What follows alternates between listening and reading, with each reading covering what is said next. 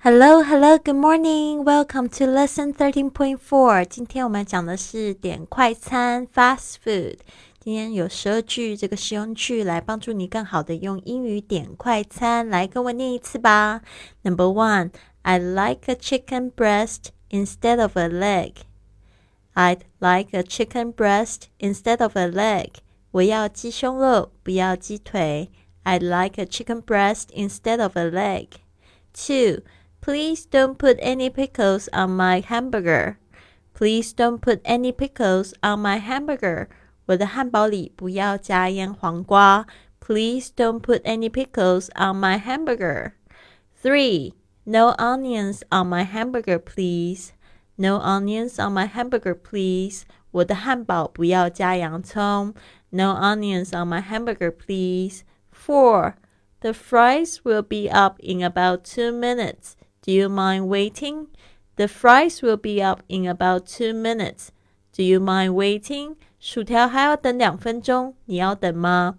The fries will be up in about two minutes. Do you mind waiting? Five. Anything else, sir? Anything else, sir? 还要点些什么吗？Anything else, sir?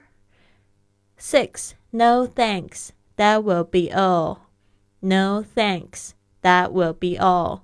不要了，谢谢，就这样。No thanks. That will be all. Seven. Is it for here or to go? Is it for here or to go? 请问内用还是外带？Is it for here or to go? Eight. Could I have an extra ketchup? Could I have an extra ketchup? 可以再给我一包番茄酱吗？Could I have an extra ketchup? Nine. Do you have any straws? Do you have any straws? 有没有吸管？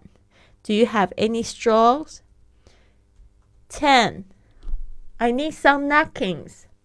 I need some napkins. 我需要一些餐巾纸。I need some napkins. Eleven. Can I refill my coffee?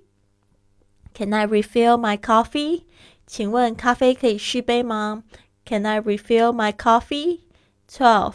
Do you mind if I share the table with you? Do you mind if I share the table with you? 可以跟你们共用一张桌子吗？Do you mind if I share the table with you? 好的，希望呢就是有报名直播课的同学，别忘了八点见哦。I'll see you at eight.